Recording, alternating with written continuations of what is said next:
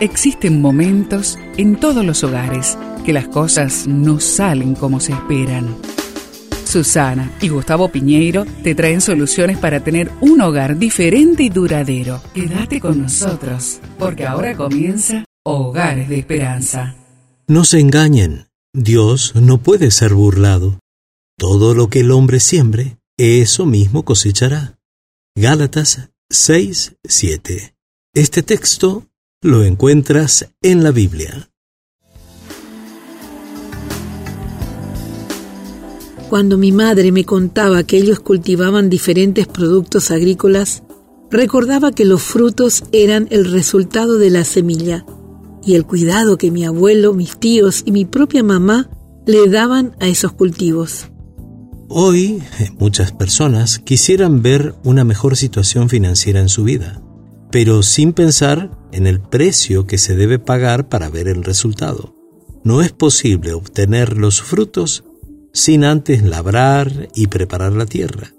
Es necesario regar las plantaciones y cuidarlas de especies que le puedan dañar.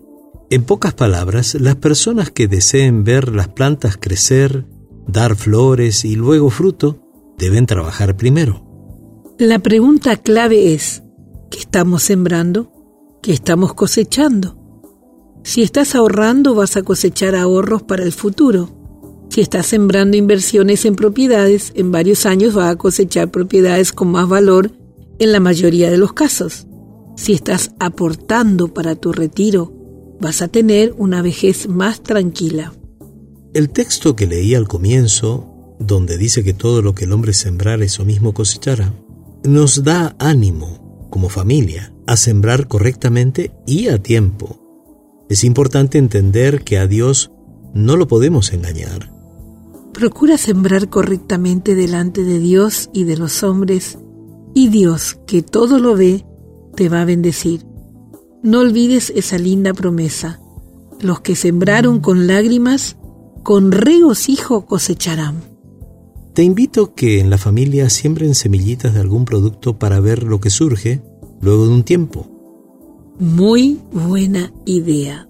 Recuerda, lo que sembramos, cosecharemos. Vamos a orar.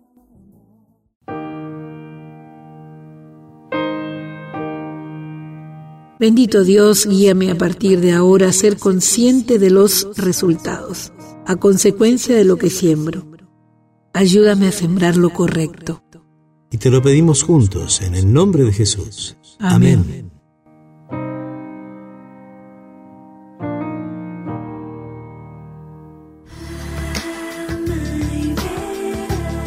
Esperamos que el tema de hoy, junto a Susana y Gustavo Piñeiro, haya traído la esperanza a tu vida.